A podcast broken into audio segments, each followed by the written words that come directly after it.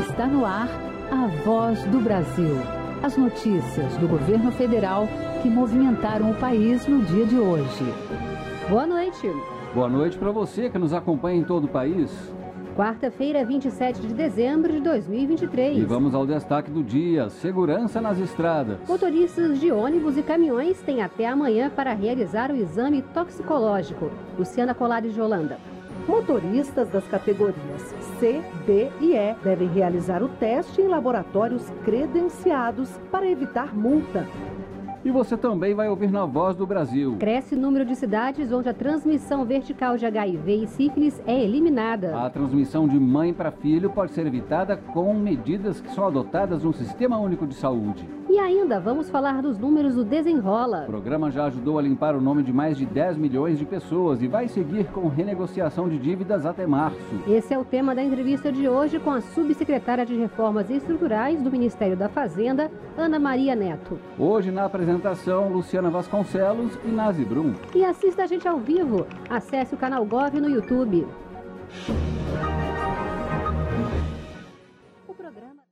Desenrola foi lançado pelo governo federal para ajudar milhões de brasileiros endividados a limparem o nome. Ele começou eliminando todas as dívidas inadimplentes até 100 reais. Depois, o governo também intermediou a renegociação.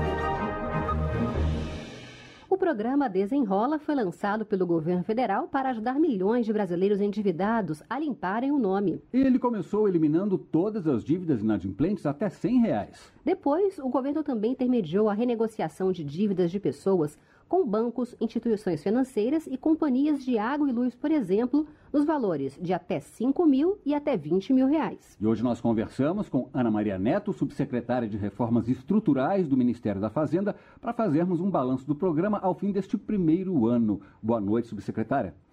Boa noite, boa noite, ouvintes. O Desenrola Brasil chegou em dezembro com quase 30 bilhões de reais renegociados. É possível a gente fazer um balanço das negociações mais procuradas e os resultados do Desenrola estão dentro do esperado pelo governo? Os resultados do programa até agora são muito melhores do que os esperados pelo governo. A gente conseguiu atender até agora 11 milhões e meio de pessoas, renegociar um volume de dívidas de 32 bilhões e meio e e o programa continua crescendo. Acho que o programa tem tido resultados fantásticos. Nós conseguimos descontos muito além do esperado na etapa de leilões. O devedor que acessar a plataforma desenrola.gov.br vai encontrar lá uma oportunidade incrível para negociar suas dívidas. Tem descontos lá que são até de 99%. O desconto médio ficou em 86%. Então, é um, é um desconto muito superior àquele que costuma ser dado pelo credor quando o devedor tenta dar uma, né, fazer a negociação é, individualmente. Então, a gente considera esse resultado um, de extremo sucesso. O importante agora é que até 31 de março, programa foi prorrogado. Os devedores procurem a plataforma do programa para o programa poder continuar crescendo e ajudando mais pessoas.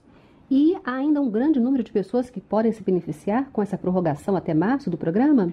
Sim, a gente tem pelo menos mais 20 milhões de pessoas que podem se beneficiar do programa acessando desenrola.gov.br, vendo lá todas as oportunidades de renegociação que existem dentro do programa.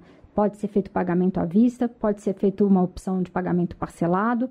É importante que o devedor acesse, conheça a sua proposta, veja o que, que cabe dentro do seu bolso, como que ele vai se programar, mas não deixe de perder essa oportunidade. O desconto é muito alto e, além disso, o desenrola tem é, regulamentada a taxa de juros e também é o prazo de financiamento. Então, o devedor ele encontra um conjunto muito importante de vantagens que só o desenrola traz. Além do desconto e da possibilidade dele optar, ele pode pagar a primeira parcela só daqui a 60 dias. Não precisa fazer pagamento de entrada. Os juros passa a ser de até 1,99% ao mês e há situações em que se consegue juros menores dentro da plataforma. Hoje os juros do mercado são substancialmente maiores do que esse. Então, o devedor que entrou na plataforma e optou por negociar, ele já vai ter é, uma situação nova substancialmente melhor do que a situação que ele estava até então. A dívida não vai mais crescer e se transformar numa dívida inadministrável, ela vai crescer dentro das regras do programa, até 1,99% ao mês. E ele pode dividir essa prestação em até 60 meses. Então, é muito importante que ele entre, que ele conheça as suas possibilidades de renegociação, que ele faça as suas contas e que até março ele não deixe de aproveitar essa oportunidade. Agora, subsecretária, como é que a redução da inadimplência dessas pessoas impacta na economia do país? A inadimplência, a redução da inadimplência, ela é um fator importante para que as pessoas possam né, retomar, e é isso que o governo tem avaliado primordialmente, que elas possam retomar a sua dignidade. É, hoje são 70, ao, ao tempo em que o desenrola foi, foi, foi desenhado, a gente tinha um dado alarmante de 70 milhões de pessoas negativadas. Essas pessoas elas ficam com restrição o crédito no mercado formal, muitas vezes elas têm que se valer de agiotas ou procurarem outros instrumentos de crédito que são ainda mais perigosos do que aqueles do mercado formal. Então é importante que essas pessoas retomem a sua capacidade de planejar o seu orçamento e de contrair novas dívidas com o nome limpo e organizarem a sua vida financeira. Para o credor que tem a chance agora né, de reaver o pagamento de uma dívida que ele considerava já uma dívida inadimplente, perdida, é muito importante porque ele volta a ter uma possibilidade de recolher né, esse débito ali que estava inadimplente. E isso é o que faz a, a, economia em geral se beneficiar, porque você tem essa capacidade aí dos credores de voltarem a reinvestir, voltarem a empregar e dos devedores de voltarem a consumir de forma organizada e responsável, mas voltarem a consumir e ajudar a máquina da economia a se movimentar. E existe alguma possibilidade desse programa Desenrola se tornar permanente ou de que o governo mantenha a plataforma para facilitar as negociações das dívidas, mas sem as atuais vantagens? O governo está estudando formas de perenizar esse ambiente de renegociação e os efeitos do desenrolo. A plataforma ela é um ambiente muito interessante porque ela permite ao, ao devedor que ele conheça várias das suas dívidas, né, que estão ali em, inadimplentes, em aberto, situações que ocasionaram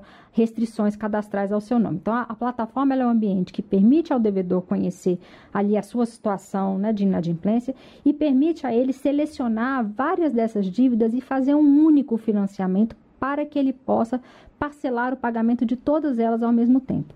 Esse tipo de ambiente que foi criado com a plataforma do Desenrola é algo que o governo ele está empenhado em fazer, né, em perpetuar esse instrumento, mas não o programa. É, o programa ele se encerra em 31 de março. É importante que as pessoas saibam que ele é um programa finito e o governo vem estudando outras medidas, né, de, de aperfeiçoamento dos instrumentos de crédito, de enfrentamento do superendividamento. O Conselho Monetário Nacional, nessa semana que passou, tomou uma decisão importante, criando os instrumentos para aplicação dos limites estabelecidos pela lei do desenrola em relação aos juros que incidirão sobre o rotativo do cartão e os parcelamentos. Também estabeleceu as regras para que possa ser feita a portabilidade do saldo devedor da fatura. Isso tudo ajuda as pessoas a conseguirem ter dívidas mais administráveis, de forma que elas não acabem crescendo, crescendo até o ponto de que a pessoa não consiga mais fazer aquela dívida caber no seu, no seu planejamento. E além disso, existe um efeito desenrola que é muito importante e que esse o cidadão precisa de ter consigo para para toda a sua vida e para todo o seu planejamento financeiro.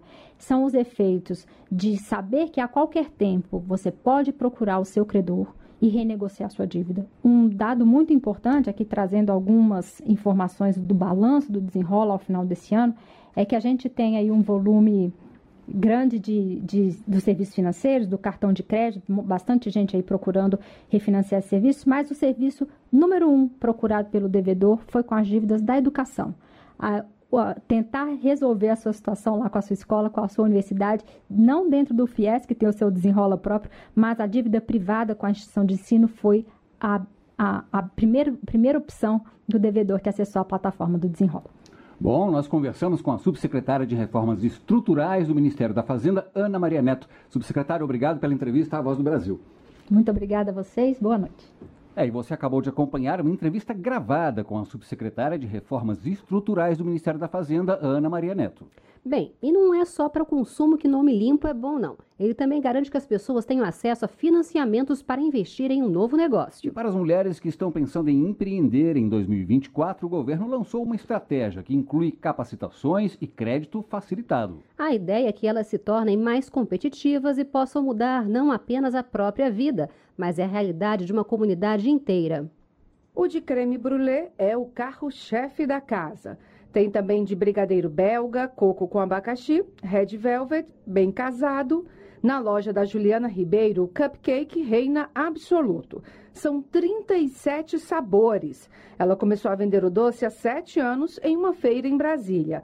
O negócio cresceu e há dois anos, Juliana abriu uma loja em casa. A princípio era só pegar e levar, né? Era só retirada. Mas os nossos clientes não, Ju, faz né, um espaço para a gente sentar, bater um papo e aí surgiu a ideia. Juliana faz parte do grupo de mulheres que aposta no empreendedorismo. Segundo pesquisa do Sebrae, em 2022, o Brasil tinha 10 milhões e 300 mil mulheres à frente de um negócio.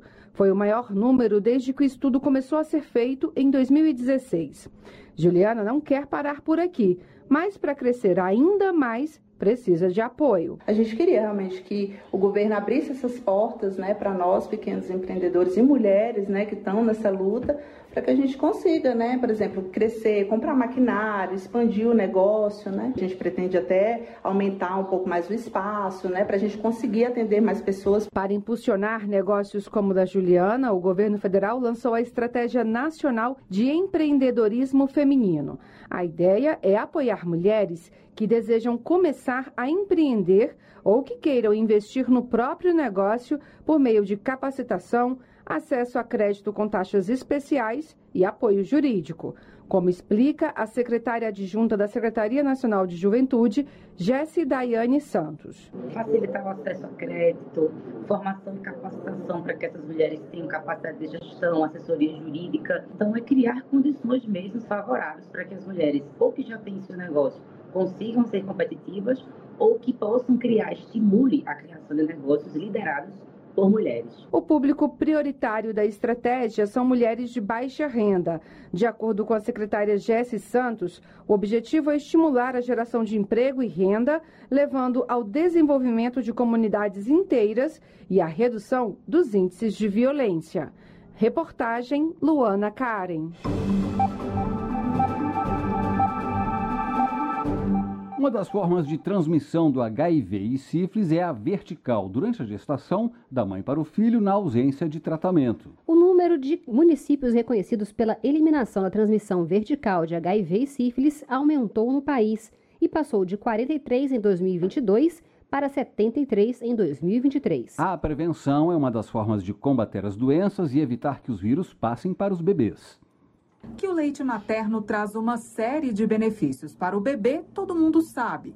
Mas no caso de mães que vivam com doenças como a sífilis e o HIV, amamentar pode ser uma forma de transmitir a infecção para o filho. Foi o que aconteceu com uma mãe que eu conversei e preferiu não ser identificada nessa reportagem. Ela não sabia que estava com HIV e um dos cinco filhos, hoje com 13 anos, contraiu o vírus assim que nasceu. Fez parte normal, amamentei. Aí no outro dia, para mim receber alta, o hospital obrigou a exigir exame. Aí eles descobriram que eu era positivo. Essa é a chamada transmissão vertical, quando a mãe acaba passando a doença para o filho durante a gravidez, o parto ou mesmo com a amamentação. A médica infectopediatra Daniela Bertolini destaca a importância da prevenção. É um pacote de prevenção. Essa mulher precisa ter o diagnóstico do HIV o mais rápido possível, então preferencialmente junto com o diagnóstico da gestação, ela tem que ter o diagnóstico do HIV, para que ela tenha oportunidade de iniciar o tratamento o mais rápido possível. Esta mulher tomando a medicação bem corretamente durante a gestação inteira, ela vai ficar com essa carga viral indetectável. Ela não pode amamentar e a criança vai ter que ser medicada com antirretroviral por 28 dias. E tendo realizado todo esse pacote, a chance de transmissão é inferior a 2%.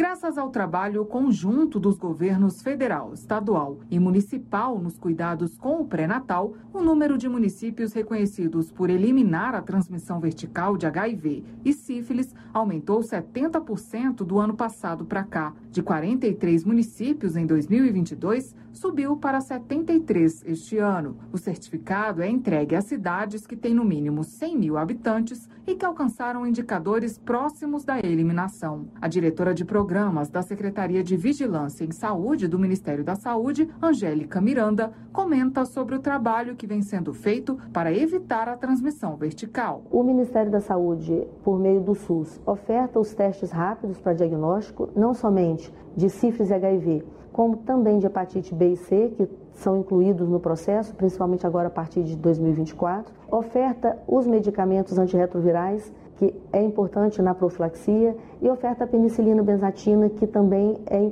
importante para o tratamento da gestante para evitar a transmissão vertical. Quando soube que estava com HIV, a mãe que eu conversei no início desta reportagem disse que após o nascimento do terceiro filho, sentiu o abandono da família. A pior coisa de tudo porque a hora que você quer o apoio, né? E você não tem. Segundo o Ministério da Saúde, atualmente um milhão de pessoas vivem com HIV no Brasil. Nos últimos 10 anos, o país registrou queda de 25% na mortalidade pela doença, que passou de 5,5 para 4,1 óbitos por 100 mil habitantes. Reportagem Jéssica Gonçalves consumo de substâncias de drogas para se manter acordado após longas horas é um perigo no trânsito das estradas. Por isso, motoristas de ônibus e caminhões são obrigados a realizar o exame toxicológico e o prazo está chegando ao fim. As multas para aqueles que não atualizaram o exame serão aplicadas em 30 dias e o consumidor recebe ainda 7 pontos na carteira nacional de habilitação.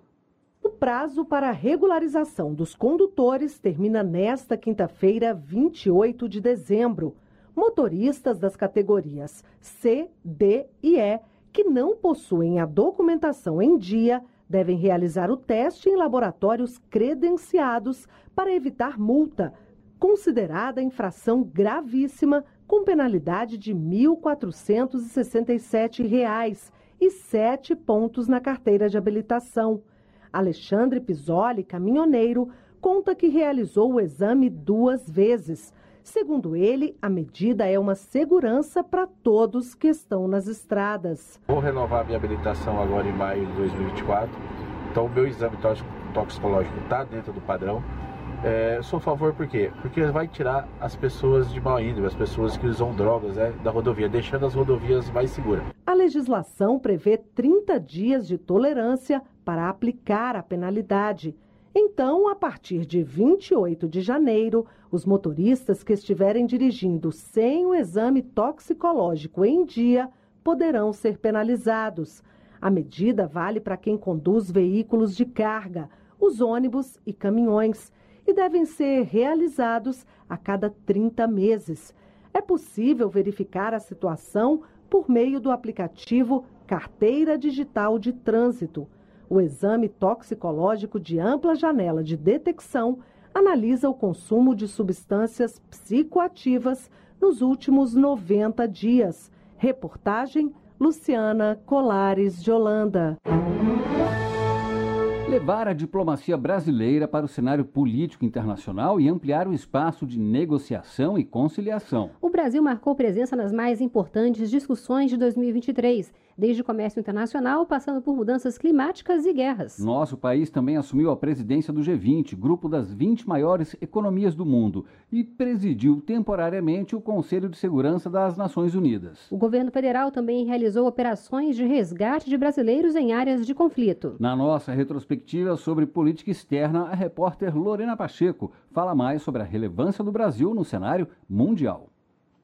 Viagens internacionais, participação em fóruns globais, debates sobre temas como pobreza, mudanças climáticas e conflitos entre países. Em 2023, a política externa brasileira voltou ao seu histórico papel de conciliação e negociação no cenário político internacional como explica o ministro das Relações Exteriores, Mauro Vieira. O Brasil é um país que promove o entendimento, promove a diplomacia, é um país que não tem atritos com nenhum outro país, nós não temos questões fronteiriças com os nossos vizinhos, nós convivemos em paz e promovemos a paz e o entendimento. Em seu primeiro ano de governo, o presidente Lula fez 15 viagens internacionais para 24 países ao todo. A primeira delas foi a Argentina, em janeiro. Na ocasião, Lula participou da sétima cúpula de chefes de Estado da Comunidade de Estados Latino-Americanos e Caribenhos, a CELAC, e assinou seis acordos bilaterais com os argentinos. Em seguida, em passagem pelo Uruguai, o presidente tratou do fortalecimento do Mercosul. No fim do ano, o Brasil assumiu a presidência e sediou a reunião de cúpula do bloco, que passou a incluir a Bolívia, além de Argentina, Uruguai e Paraguai. Em viagem à China, em abril, foram assinados acordos de 50 bilhões de reais. Antes de viajar, o presidente Lula deu uma entrevista à Voz do Brasil em que reconheceu a importância das relações comerciais entre os dois países. A China é o nosso principal parceiro comercial. A China tem bons, grandes investimentos aqui no Brasil. Nós vamos tentar convencer os chineses a fazer mais investimentos aqui. Nós vamos tentar vender mais soja, tentar vender mais milho, tentar vender mais carne, tentar vender mais carne de suíno, carne de gado. Ou seja, nós também vamos tentar vender as coisas que nós produzimos aqui. Eventos importantes da política internacional tiveram a participação do Brasil, como a reunião do G7, o grupo dos sete países mais ricos do mundo: Alemanha, Canadá, Estados Unidos, França, Itália, Japão e Reino Unido. O encontro foi sediado em Hiroshima, no Japão, no mês de maio. O Brasil participou como convidado e, além das atividades da cúpula, Lula se reuniu com 11 chefes de Estado, entre eles o primeiro-ministro do Japão, Fumio Kishida, que anunciou um empréstimo de cerca de um bilhão de reais destinados ao setor de saúde no Brasil. Em Nova Delhi, na Índia, o presidente participou da reunião do G20, grupo das 20 maiores economias do mundo, mais a União Europeia e a União Africana. O Brasil assumiu a presidência do grupo em 1 de dezembro. A agenda brasileira à frente do grupo será ampla, como explicou o ministro das Relações Exteriores, Mauro Vieira. O combate às desigualdades em todas as áreas, a proteção do meio ambiente e o desenvolvimento sustentável. Tradicionalmente, o presidente brasileiro faz o discurso de abertura da Assembleia Geral das Nações Unidas. Sobre a ONU, Lula voltou a cobrar uma reforma do Conselho de Segurança para que haja mais representatividade de países no órgão. Em outubro, com o início do conflito entre Israel e o grupo Hamas, o governo brasileiro preparou uma operação para repatriar brasileiros que estavam na zona de combate. Foram mais de 1.500 pessoas repatriadas vindas da capital israelense, Tel Aviv, e depois de Gaza, onde o conflito se acirrou. Shahed Albana, de 18 anos, conseguiu embarcar para o Brasil, mas se preocupa com quem ficou para trás. Eu estou com medo de receber uma notícia que minha família foi bombardeada e tudo morreu. Em agosto, foi anunciado durante a cúpula do BRICS, bloco composto por Brasil, Rússia, China, Índia e África do Sul, que novos países vão fazer parte do grupo. Foram convidados Argentina, Egito, Etiópia, Irã, Arábia Saudita e Emirados Árabes Unidos. O ministro da Fazenda, Fernando Haddad, participou da cúpula do BRICS e falou sobre economia no continente africano e sul-americano. Podem ser plataformas para a diversificação das atividades industriais globais, oferecendo para os nossos povos salários e empregos mais dignos e qualificados para que as oportunidades sejam distribuídas mais equanimemente pelo globo terrestre. Propostas para reformas de outros organismos internacionais, como o Fundo Monetário Internacional e bancos multilaterais de desenvolvimento, como o Banco Mundial, também foram apresentadas durante a cúpula para um novo pacto financeiro global que reuniu chefes de Estado em Paris. Reportagem Lorena Pacheco. Essas foram as notícias do governo federal. Uma realização da Secretaria de Comunicação Social da Presidência da República. Com produção da empresa Brasil de Comunicação. Fique agora com o Minuto do TCU e em seguida as notícias do Poder Judiciário e do Congresso Nacional. Uma boa noite. Boa noite para você e até amanhã.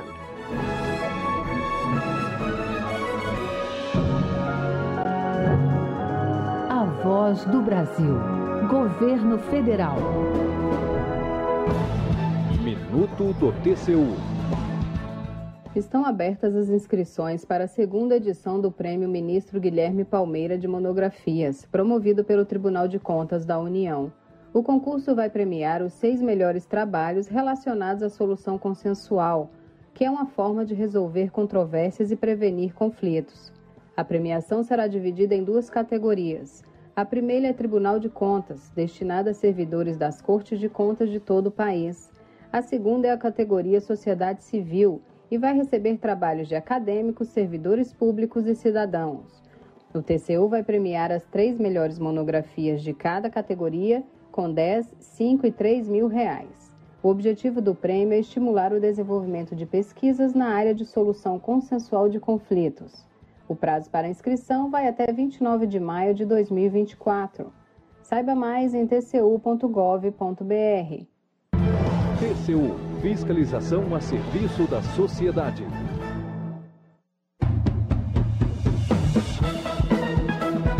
Você vai ouvir agora notícias do Poder Judiciário. Supremo Tribunal Federal mantém afastamento do presidente da CBF, Edinaldo Rodrigues. Superior Tribunal de Justiça não vê propaganda enganosa em campanha de ar-condicionado silencioso e afasta dano moral coletivo. Justiça de São Paulo condena município e morador por construir em área de preservação ambiental.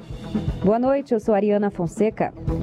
O ministro do Supremo Tribunal Federal, André Mendonça, rejeitou o pedido para reverter o afastamento de Edinaldo Rodrigues da presidência da Confederação Brasileira de Futebol. Segundo o ministro, o processo transcorre há mais de seis anos nas instâncias ordinárias da Justiça do Rio de Janeiro, sem qualquer medida de urgência. Neto Costa. Edinaldo Rodrigues está afastado do comando da CBF desde 7 de dezembro por decisão do Tribunal de Justiça do Rio de Janeiro. O pedido da medida de urgência feita ao STF foi de autoria do Partido Social Democrático, alegando que a decisão judicial afronta as atribuições constitucionais do Ministério Público e a autonomia das entidades de práticas desportivas. Ao decidir sobre o pedido, Mendonça considerou não ver caracterizado no momento a presença dos requisitos capazes de justificar a concessão da liminar, de forma a levar a ação para julgamento definitivo pelo plenário. Campanha publicitária com afirmação de que determinado aparelho de ar-condicionado é silencioso não gera danos morais coletivos. Essa conclusão é do Superior Tribunal de Justiça. Fátima Ochoa. Em ação civil pública, o Ministério Público Federal sustentou que uma campanha publicitária violou direitos difusos do consumidor, o qual teria sido induzido em erro ao acreditar que o aparelho de ar-condicionado não faria nenhum barulho, o que não seria verdade. O juízo de primeiro grau e o TRF da terceira região concluíram que os consumidores teriam sido iludidos. Já a quarta turma do STJ deu provimento ao recurso especial da empresa ao considerar que a campanha foi divulgada antes da vigência do Código de Defesa do Consumidor, razão pela qual não poderia haver aplicação retroativa de regras nem de conceitos jurídicos como os de propaganda enganosa. O relator foi o ministro Raul Araújo. Um motociclista será indenizado em 100 mil reais a título de danos morais após ser atropelado por um caminhão de empresa de transporte. A decisão é do Tribunal de Justiça de Minas Gerais. O homem permaneceu internado por mais de 40 dias, teve a perna amputada e ficou impossibilitado de trabalhar. A empresa de transportes recorreu da sentença, alegando ser apenas proprietária do semi-reboque acoplado ao veículo e que a culpa do acidente foi do motorista do caminhão. Mas o desembargador manteve a sentença, destacando que a decisão foi bem fundamentada ao concluir pela procedência da indenização.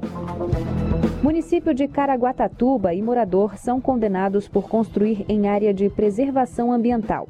A decisão é do Tribunal de Justiça de São Paulo. Viviane Novaes. De acordo com a ação, o morador construiu uma casa de alvenaria em área de preservação ambiental. O município alegou ter solicitado a demolição da residência. Mas o desembargador que analisou o caso entendeu que a administração municipal foi omissa e determinante para a ocorrência do dano, impedindo a regeneração da vegetação nativa. Por conta disso, o Tribunal de Justiça de São Paulo determinou a demolição da casa e outras ações, como o plantio e manutenção de 38 mudas de espécies nativas da região no local da autuação. Uma família será indenizada pelo município de Natal após ter a casa invadida pelas águas da chuva, em virtude de falhas na drenagem das ruas no bairro Potengi. A decisão é do Tribunal de Justiça do Rio Grande do Norte. A Justiça atendeu ao pedido e condenou o município a indenizar em R$ 1.500 os autores, mas a família pediu o aumento da indenização. Ao atender o recurso, o desembargador relator do caso aumentou a quantia em favor dos autores para 10 mil reais em razão dos prejuízos morais causados. Você acompanha outras notícias do Poder Judiciário em 104,7 FM para Distrito Federal e entorno e também pela internet. Acesse radiojustiça.jus.br e siga pelo X antigo Twitter, twitter.com/barra Rádio e TV Justiça. Uma boa noite e até amanhã. Notícias do Poder Judiciário, uma produção da Rádio Justiça, Supremo Tribunal Federal.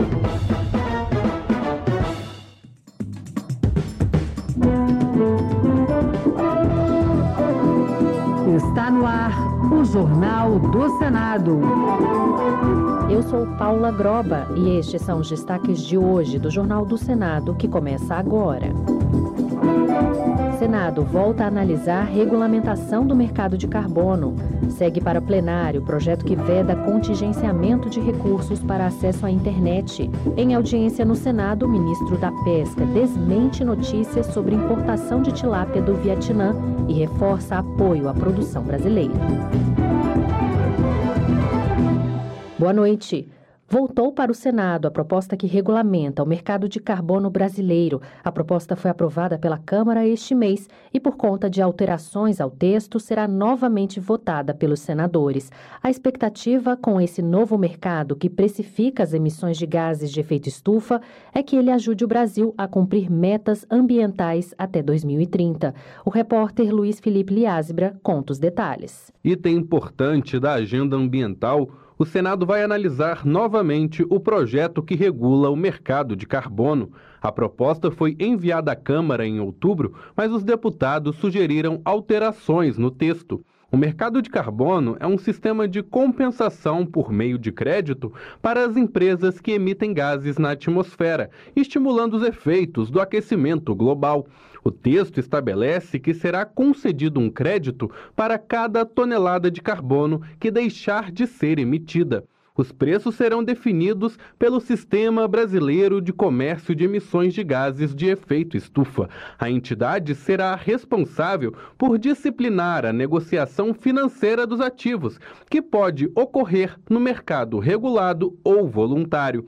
O mercado regulado é para as empresas que emitem mais de 10 mil toneladas de carbono por ano.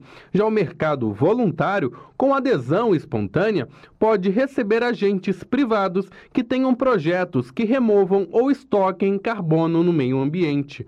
Neste caso, a compensação será por meio de créditos de carbono, caso desempenhe atividades de reflorestamento e manutenção de florestas. As empresas que abaixarem suas emissões emissões gradativamente terão uma fonte extra de recursos. Agora, para as companhias que ultrapassarem os limites de emissões, despesas adicionais serão cobradas. Para a senadora Elisiane Gama, do PSD do Maranhão, regular o carbono mostra o compromisso do país com a agenda ambiental. Não há dúvida nenhuma que se tornará um marco muito importante no que se refere a uma política que é uma necessidade para o Brasil, que é referente à emissão de gases de efeito estufa. Veja, nós temos um compromisso brasileiro de até 2030, por exemplo, a eliminação zero do desmatamento ilegal. Para isso, nós precisamos de mecanismos e de instrumentos legais para que nós possamos chegar até lá. O Brasil se comprometeu até 2030 a emitir 50% menos carbono que emitiu em 2005, alinhado com os compromissos ambientais do Acordo de Paris. Em 2024, a regulamentação do mercado de carbono será relatada pela senadora Leila Barros, do PDT do Distrito Federal. O senador Dr. Irã, do PP de Roraima, criticou o referendo na Venezuela para reforçar as pretensões do país em relação ao Essequibo, região que representa cerca de 70% do território da Guiana. Ambos países têm fronteira com Roraima e a tensão entre eles preocupa o parlamentar, que transmitiu sua inquietação ao ministro da Defesa, José Múcio.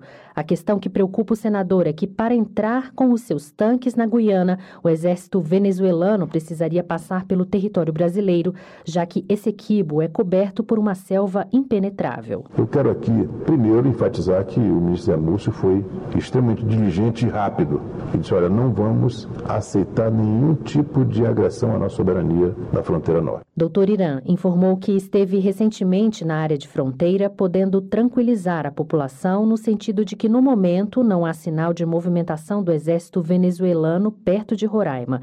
Mesmo assim, ele manifestou o seu receio de que a atual crise possa aumentar a entrada de refugiados vindos da Venezuela no território brasileiro e agravar ainda mais a situação em cidades como Pacaraima e Boa Vista. O senador lembrou que a Operação Acolhida já recebeu mais de um milhão de cidadãos da Venezuela. A importação de tilápias do Vietnã não está entre os acordos assinados pelo Brasil, segundo o ministro da Pesca e Aquicultura. Em audiência no Senado, André de Paula reforçou o apoio do ministério à produção brasileira de tilápias, que representa 65% da produção de peixe de cultivo no país. Repórter Janaína Araújo. O ministro da Pesca e Aquicultura, André de Paula, esteve na Comissão de Agricultura e Reforma Agrária do Senado para prestar informações sobre os termos de acordo bilateral entre Brasil e Vietnã. Os senadores Jorge Seife, do PL de Santa Catarina, e Margarete Buzetti, do PSD de Mato Grosso, pediram esclarecimentos sobre a importação de tilápia de águas vietnamitas. Segundo o ministro, a importação veiculada em notícias no mês de outubro nunca aconteceu. O governo não propôs, discutiu, negociou ou assinou qualquer tipo de acordo comercial relacionado a esse assunto. Após consultar outros órgãos do governo, podemos afirmar com certeza que esse acordo não existe. A tilápia representa 65% da produção de peixe de cultivo no país. Quero reafirmar aqui o nosso compromisso inafastável com a proteção e a promoção da produção nacional. André de Paula apontou nota oficial do Ministério de 23 de outubro, informando que a visita do primeiro-ministro vietnamita no fim de setembro ao Brasil levou à assinatura de documentos referentes referentes à cooperação técnica, divulgados pelo Ministério das Relações Exteriores. Ele também agradeceu emendas individuais e da comissão com recursos para investimentos e programas ligados ao Ministério da Pesca e Aquicultura, além de responder, juntamente com assessores técnicos da pasta, questões feitas pelos senadores. ladies. O senador Cleitinho, do Republicanos de Minas Gerais, alertou os motoristas profissionais e caminhoneiros do país sobre a prorrogação do prazo final para fazer o exame toxicológico, cujo prazo vai até amanhã, dia 28 de dezembro. O exame é obrigatório para motoristas de veículos pesados e precisa ser refeito durante a renovação de licença dos condutores habilitados em território nacional. Cleitinho lembrou que a falta do exame toxicológico pode acarretar em multa de R$ 1.467 e 35 centavos, além da punição da CNH com infração gravíssima. Sobre isso, o senador Mineiro disse que pretende apresentar um projeto para acabar com os altos valores das multas e, ao mesmo tempo, permitir que o exame toxicológico seja feito pelo SUS. O parlamentar ressaltou que, caso seu projeto não seja aprovado na casa, ele pretende apresentar um outro texto obrigando que todos os políticos do país, do vereador até o presidente da República, sejam obrigados também a fazer o exame toxicológico. Aí vamos fazer um projeto de lei aqui também que vale para todos os políticos, viu, gente? Do executivo legislativo, do vereador ao presidente. Em seis em seis meses aqui, a gente faz um exame toxicológico em cada política aqui projeto que veda o contingenciamento de recursos do FUST foi aprovado na Comissão de Comunicação e Direito Digital com pedido de urgência e está pronto para ser votado em plenário. Os recursos desse fundo financiam ações de ampliação do acesso à internet no país. Repórter César Mendes. O Fundo de Universalização dos Serviços de Telecomunicações, FUST, existe desde o ano 2000 e foi criado para impulsionar a telefonia fixa do país. Já passou por várias modificações e hoje é gerido por um conselho gestor e destina recursos para ampliação do acesso à internet. A autora do projeto, Daniela Ribeiro, do PSD da Paraíba, defende que o contingenciamento desses recursos compromete a execução de políticas públicas fundamentais para o desenvolvimento do país. O parecer favorável do relator, senador astronauta Marcos Pontes, do PL de São Paulo, foi defendido na Comissão de Comunicação e Direito Digital por Hamilton Mourão, do Republicanos do Rio Grande do Sul. O senador explicou que a proposta é inspirada em uma lei que estabeleceu o mesmo critério para os recursos do Fundo Nacional de Desenvolvimento Científico e Tecnológico, o FNDCT. Permitiu não só a retomada de esforços de grande porte no campo da ciência, da tecnologia e da inovação, como também o planejamento de longo prazo das ações do setor e a continuidade dos projetos de pesquisa e desenvolvimento ao longo do tempo. A matéria será analisada agora em regime de urgência pelo plenário.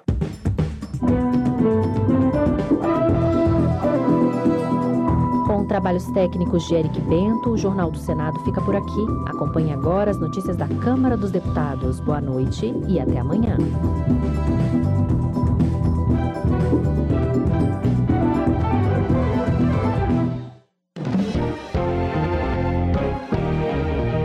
Jornal. Câmara dos Deputados. Comissão aprova monitoração eletrônica de acusado de violência doméstica. Audiência debate com médicos e sindicatos precarização do trabalho em mineração. Dia da Consciência Negra agora é feriado nacional. Boa noite. O dia 20 de novembro será feriado em todo o país para comemorar o Dia Nacional da Consciência Negra. A lei foi sancionada pelo governo federal e a repórter Maria Neves fala sobre a repercussão do tema na Câmara. A lei em vigor, que surgiu de um projeto do Senado aprovado na Câmara no final de novembro, foi muito comemorada pela bancada negra. Criada oficialmente no mesmo mês, a bancada negra foi quem propôs a inclusão do projeto na pauta de votação. 20 de novembro é o dia da morte de Zumbi, líder do Quilombo dos Palmares, juntamente com Dandara dos Palmares. A data já era feriado em seis estados e cerca de 1.200 municípios. Conforme a relatora do projeto que deu origem à lei na Câmara, deputada Reginete Bispo, do PT Gaúcho, Palmares foi a maior e a mais duradoura experiência de resistência quilombola do país. Essa comunidade, localizada no atual estado de Alagoas, durou quase 100 anos, de 1597 a 1695. Para Reginete Bispo, a criação do feriado nacional representa um momento histórico. 20 de novembro não é só um feriado, é rememorar os quase quatro séculos de luta contra a escravidão que o povo negro fez neste país. É rememorar a luta cotidiana das mulheres, da juventude negra desse país que luta por justiça, por liberdade e por direitos. Ter o 20 de novembro como uma data que reverencia um herói negro, Zumbi dos Palmares, que lutou contra a escravidão nesse país, é reconhecer 60% do povo que estava invisibilizado e que pela primeira vez vai ter um feriado para celebrar a sua história, a sua memória. No último censo do Instituto Brasileiro de Geografia e Estatística, realizado em 2022, 57% da população brasileira se declararam pretos ou pardos. Reginete Bispo afirmou ainda que a bancada negra decidiu iniciar seus esforços de combate ao racismo e de promoção da igualdade racial pela criação de um feriado nacional porque símbolos importam. Na opinião da parlamentar, datas comemorativas remetem ao que o país considera mais relevante em sua história. E se não havia ainda uma data em referência direta à população negra, a história do Brasil estava sendo muito mal contada. Para os deputados contrários à criação do novo feriado nacional, a medida será inócua no combate ao racismo. O deputado Otone de Paula, do MDB do Rio de Janeiro, por exemplo, afirma que a comunidade negra não será menos ou mais respeitada, nem a causa negra vai sofrer alguma consequência positiva em função da data. Na concepção de Otone de Paula, a população negra precisa mesmo de políticas públicas públicas, como educação igualitária e cotas.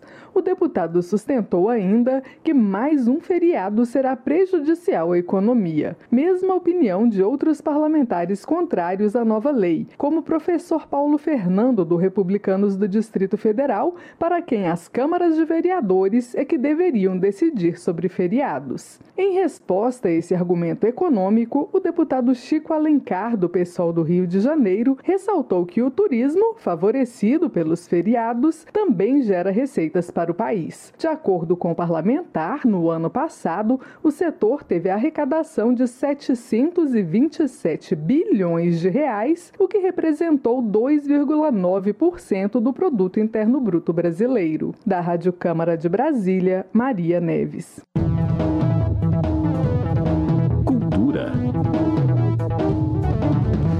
Felipe Carreiras, do PSB de Pernambuco, parabeniza o governo federal pelas ações que possibilitaram um crescimento de 46,6% no setor de cultura, superando a agropecuária e a construção civil. De acordo com Felipe Carreiras, os números demonstram a resiliência e a importância do setor para a economia nacional. O deputado coordena a Frente Parlamentar em Defesa do Turismo e destaca a atuação do parlamento para aprovação de projeto que cria o Programa Emergencial de Retomada do Setor de Eventos. Educação.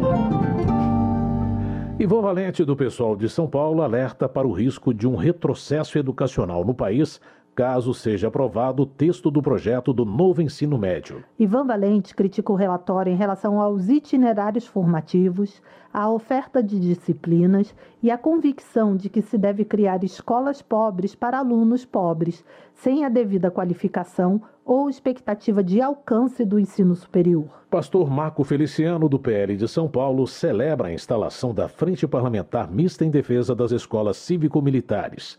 O parlamentar elogia os valores promovidos por essas instituições e questiona a decisão do governo federal de desmantelar o plano de desenvolvimento do setor. Pastor Marco Feliciano destaca estudo que apontou redução significativa de violência física, depredação e palavrões, além de alta aprovação das famílias nas escolas cívico-militares. Carol Dartora, do PT, denuncia que ao menos 14 escolas do Paraná localizadas em comunidades rurais estão ameaçadas de fechamento pelo governo do estado.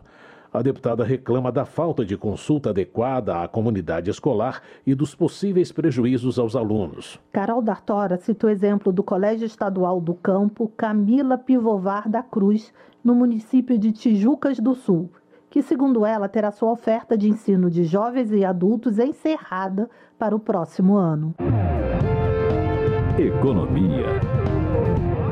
Zé Haroldo Catedral, do PSD de Roraima, cobra empenho do poder público no combate a esquemas criminosos de apostas de jogos virtuais que caracterizam uma estrutura de pirâmide financeira. Zé Haroldo Catedral condena a atuação de influenciadores que, mediante pagamento, enganam seguidores com falsos ganhos milionários e afirma que o Congresso precisa estabelecer mecanismos legais rigorosos para responsabilizar quem lucra à custa do sofrimento alheio. Ana Paula Lima, do PT de Santa Catarina, elogia o programa federal Desenrola Brasil, que, segundo ela, já renegociou 29 bilhões de reais em dívidas de mais de 19 milhões de brasileiros.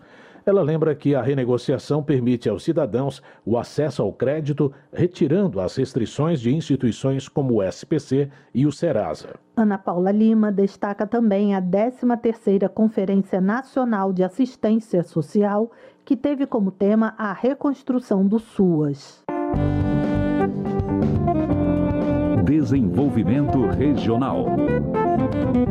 De acordo com Rafael Brito, do MDB, a Braskem é a maior beneficiária do próprio crime ambiental que cometeu. O deputado argumenta que a empresa não indenizou os afetados e se favoreceu de um acordo que fez com a Prefeitura de Maceió, onde adquiriu quase 20% do território da capital. Rafael Brito avalia que o acordo isenta e perdoa a Braskem de todos os crimes ambientais na região, porque tira a capacidade do município de fiscalizar uma vez que os crimes são cometidos em terrenos privados. Ricardo Maia, do MDB, registra a entrega de obras nas áreas esportiva, de recreação e infraestrutura na sede do município de Tucano, na Bahia, e no distrito de Caldas do Jorro. Ricardo Maia também alerta que a grave seca no sertão baiano exige uma ação conjunta dos governos federal, estadual e municipal, bem como do Congresso, para enfrentar a escassez de alimentos e água.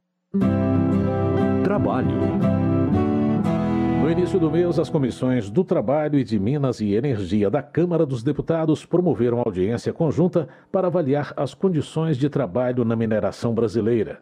Médicos e sindicatos mostraram a precarização do trabalho em mineração durante o debate, como conta o repórter José Carlos Oliveira. O diagnóstico foi dado logo no início da reunião por meio do mestre em saúde pública Mário Parreiras de Faria, que também é auditor fiscal do trabalho há quase 40 anos. O setor mineral mata quase três vezes mais do que os demais setores. Né? Daí a necessidade de termos uma legislação moderna que leve ao controle de todos esses fatores de riscos no setor mineral. Representando o Ministério do Trabalho, Faria apresentou extensa lista de fatores de risco da mineração, tais como ruído, vibração, umidade e radiações ionizantes e não ionizantes.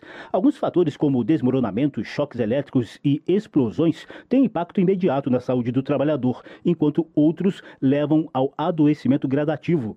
É o caso da exposição acílica presente da poeira respirável de algumas minas e que pode provocar quadros de silicose. É uma fibrose pulmonar progressiva, fatal, que geralmente ocorre após 15 anos de exposição. Além da silicose, a sílica também provoca, por exemplo, câncer de laringe e também alterações renais. Mário Parreiras de Faria informou tentativas de avanços nas negociações entre governo, mineradoras e trabalhadores em torno da NR22, a norma regulamentadora das condições de trabalho no setor mineral. Porém, representantes de vários sindicatos se mostraram céticos diante de resistências dos empresários em alguns itens. Dirigente da rede de sindicatos em barragens, Eduardo Armand de Araújo, relatou precarização acentuada no setor agravada pela lei da terceirização.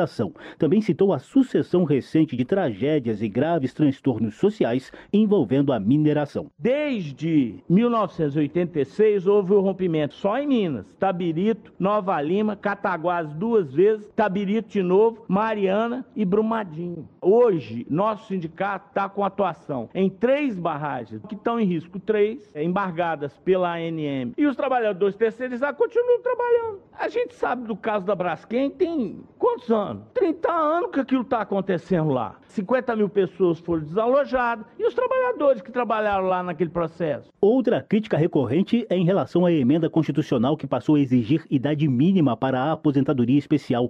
O presidente do Sindicato dos Trabalhadores da Indústria de Extração de Minerais de Sergipe, Álvaro da Silva Alves, reclamou do duro cotidiano nas minas e das dificuldades de aposentadoria. Só para vocês terem ideia, hoje, na mineração, eu preciso ter 55, 56 anos para me aposentar. Aí eu lhe pergunto, com tudo isso que a gente vive, com todos os problemas, eu consigo chegar lá e ter uma, uma qualidade de vida depois? Procuradora do Ministério Público do Trabalho no Pará, Cíntia Pantoja Leão, admitiu problemas de precarização e de subnotificação do adoecimento de trabalhadores na mineração. Acrescentou que a instituição atua não só de forma reativa às denúncias, mas também com grupos de trabalho com focos em prevenção e promoção dos direitos do trabalhador. O deputado Alexandre Lindenmayer, do PT do Rio Grande do Sul, lamentou a ausência de representantes das mineradoras que foram convidados para a audiência, mas não compareceram. Diante do contexto que se tem, nós não temos a participação do outro lado. É um tema que, por vezes, passa à margem né, do conhecimento da ampla maioria do povo brasileiro. É um tema recorrente para quem está vivendo na pele as suas dores, as suas perdas. Segundo o relatório anual de lavras da Agência Nacional de Mineração, divulgado em 2021, o Brasil tem 135 minas de grande porte, 992 de médio porte, 2.750 de pequeno porte, além de mais de 5.600 empreendimentos minerais de micro e pequeno porte. Minas Gerais tem o maior número de minas ativas do país, 3.339. Da Rádio Câmara de Brasília, José Carlos Oliveira.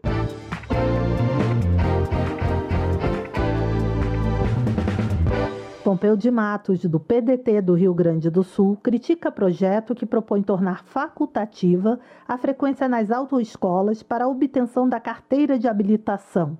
Ele argumenta que as aulas práticas são essenciais para garantir a segurança dos motoristas e do trânsito em geral. Pompeu de Matos enfatiza a importância de manter a qualidade na formação dos condutores para reduzir acidentes de trânsito. Na visão do congressista, a justificativa de redução de custos para a obtenção da CNH não pode se sobrepor à prioridade de preservar vidas. Política. Luiz Lima, do PL do Rio de Janeiro, critica os gastos excessivos com decoração e festas de Natal em algumas cidades do país. Ele avalia que o valor de 6 milhões de reais, usado pela Prefeitura de Nova Friburgo, não condiz com os limites orçamentários do município. Luiz Lima afirma que a prioridade da Prefeitura de Nova Friburgo deveria ser a melhoria no atendimento de saúde com a contratação de especialistas em neurologia, angiologia e cardiologia. General Girão, do PL, acusa o governo do Rio Grande do Norte de gerir mal o serviço público. De acordo com o general Girão, o governo potiguar busca politizar a relação entre servidores e deputados estaduais com o objetivo de manter o ICMS em 20%. No entanto, o parlamentar acredita que a redução de impostos é a melhor forma para atrair investidores para o Estado. Segurança Pública. Coronel Assis, do União de Mato Grosso, reclama da fragilidade das leis e da política do desencarceramento. O parlamentar cobra uma política nacional de combate ao crime para dar uma resposta à população que está à mercê de criminosos. Coronel Assis teme que os cidadãos comuns comecem a fazer justiça com as próprias mãos. Ele ressalta a necessidade de atualizar a legislação criminal e penal para que as penas voltem a significar a punição e não o acolhimento de criminosos. Comissões. A CCJ aprovou a monitoração eletrônica de acusado de violência doméstica. A proposta deve seguir para o Senado e a repórter Paula Moraes acompanhou a votação. Um projeto aprovado pela Comissão de Constituição e Justiça da Câmara altera a Lei Maria da Penha para permitir que o juiz submeta o acusado de violência doméstica e familiar à monitoração eletrônica, garantindo à vítima acesso à localização do agressor em tempo real. De acordo com o texto aprovado, para garantir a efetividade das medidas protetivas de urgência, como afastamento do agressor do lar, o juiz poderá requisitar a monitoração eletrônica do agressor e conceder à mulher vítima de violência o acesso à localização delimitada do agressor. Esse acesso se dará por meio de dispositivo de alerta que informe a aproximação do agressor e permita à ofendida acionar a autoridade policial em caso de perigo iminente. A Lei Maria da Penha já estabelece que o juiz poderá requisitar auxílio da força policial para garantir a efetividade das medidas. A relatora do projeto na CCJ, deputada Rosângela Moro, do União de São Paulo, destaca que a possibilidade de uso de tornozeleira eletrônica já está prevista no Código de Processo Penal e na Lei de Execução Penal. Ela defende, no entanto, a importância de a previsão estar clara também na Lei Maria da Penha. O mérito da proposição consiste em trazer expressamente para o texto da lei a possibilidade de submeter o agressor à monitoração eletrônica, o que já ocorre, mas vai além. Traz a possibilidade de conceder à mulher vítima de violência o acesso à localização do agressor. A proposta que permite que o juiz submeta o acusado de violência doméstica e familiar à monitoração eletrônica, garantindo à vítima acesso à localização do agressor em tempo real, já pode seguir ao Senado, a menos que haja recurso para votação pelo plenário da Câmara. Da Rádio Câmara de Brasília, Paula Moraes. Outra proposta aprovada pela CCJ prevê a dedução da contribuição adicional para fundo de pensão do imposto de renda.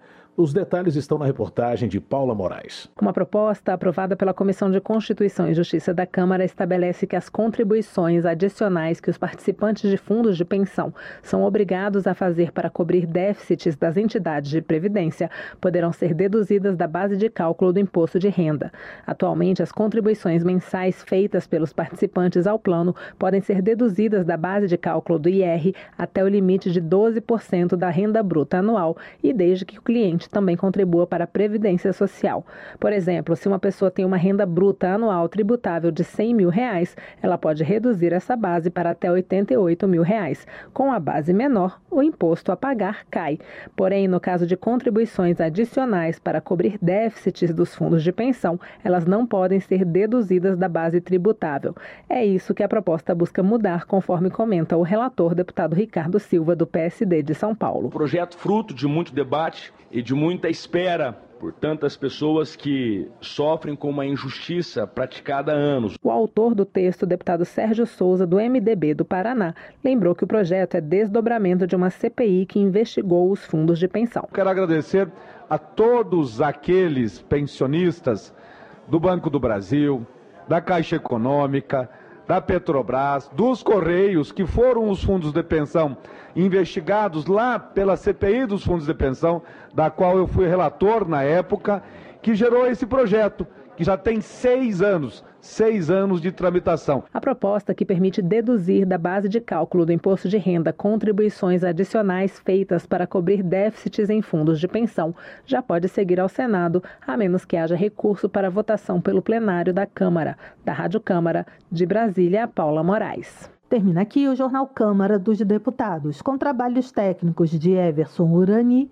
e apresentação de José Carlos Andrade e Mônica Tati. Uma boa noite para você. Uma ótima noite para você. A Voz do Brasil retorna amanhã. Você ouviu A Voz do Brasil. Boa noite.